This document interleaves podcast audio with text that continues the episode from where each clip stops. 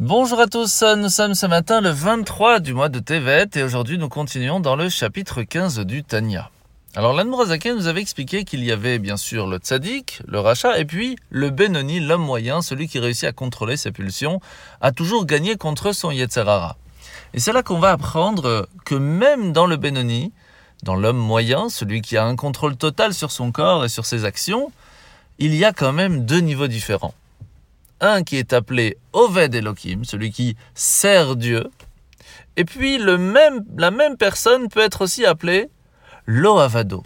Il ne sert pas Dieu. Alors une seconde, on ne comprend pas. C'est quelqu'un qui ne fait que de bonnes actions, il ne faute pas du tout de toute sa journée, de toute sa vie. Comment on peut l'appeler quelqu'un qui ne sert pas Dieu? La différence se trouve dans l'effort. Est-ce que lorsque l'on est en train de faire une bonne action, on le fait par habitude, comme un métro boulot dodo, où on met un effort pour essayer de ressentir un petit peu plus ce qu'est vraiment l'amour du Dieu. On le fait vraiment pour lui, on essaye de se mettre de côté pour pouvoir faire plaisir à Hachem. Et ça, c'est vraiment un travail interne, un travail que l'on va devoir faire pour grandir, pour mûrir, pour être encore mieux qu'hier. Et lorsque l'on fait encore mieux qu'hier, c'est là qu'on est appelé Oved Hachem, celui qui sert Dieu véritablement. Alors la mitzvah de ce matin, c'est la mitzvah négative numéro 117. C'est l'interdiction de laisser de la viande du korban Pessah, du sacrifice pascal, jusqu'au lendemain, parce qu'il faut tout manger le soir même de Pessah.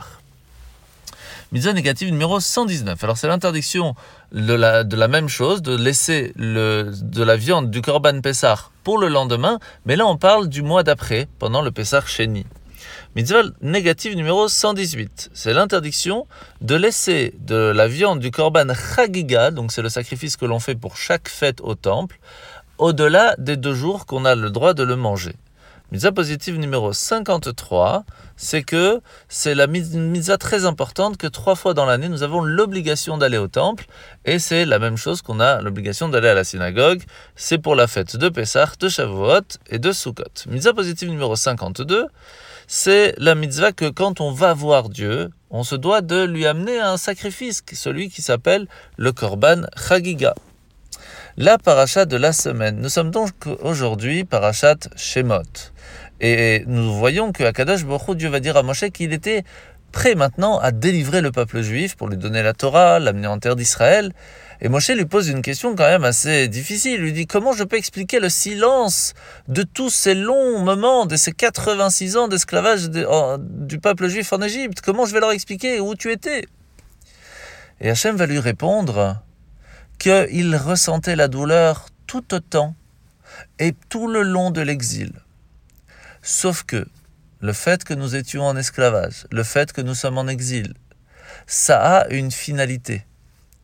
Et si quelqu'un veut ouvrir les yeux, il peut se rendre compte que sa miséricorde a exercé à tout moment, même si elle n'était pas apparente, même si il y a eu des moments extrêmement difficiles, c'est pour cela que s'appelle l'exil. Mais Dieu était quand même avec nous. Et il y a une finalité à tout ça. Et c'est pour cela que même si le peuple juif avait sombré jusqu'à une condition spirituelle catastrophique en Égypte, il commençait même à servir les idoles, à complètement oublier Dieu. On voit que Dieu n'a pas demandé une seule fois à Moshe de les réprimander pour leurs actes. Il leur a dit, il lui a dit, va les avertir que nous allons sortir d'Égypte, que le mérite de leurs ancêtres et le mérite de ceux qui ont réussi à tenir, à continuer, à faire des efforts pour de temps en temps faire plaisir à Dieu, même dans ces moments difficiles, va leur permettre d'être délivrés. Et c'est bien plus tard, lorsque il y avait une alternative à leur proposer, lorsqu'il va falloir leur donner la Torah, etc., que là, il va dire à Moshe, ça y est, il faut que tu dises aux Juifs, à partir de maintenant, on va devoir changer. Maintenant que vous êtes libre, maintenant que tout va bien, commencez à changer. Maintenant que vous avez reçu la bénédiction, commencez à évoluer, commencez à mûrir. De la même façon, on doit savoir que le moyen le plus efficace pour faire que le cœur de nos frères juifs se rapproche, se d'Hachem, d'abord il faut leur montrer la beauté du patrimoine juif, leur rappeler que nous avons une âme extraordinaire, que nous sommes attachés à Hachem, qu'Hachem fait attention à nous à chaque instant. Et on sait qu'à partir de là, Hachem va nous aider, va aider nos frères juifs, et tous ensemble, nous pourrons recevoir Mashiach. Bonne journée.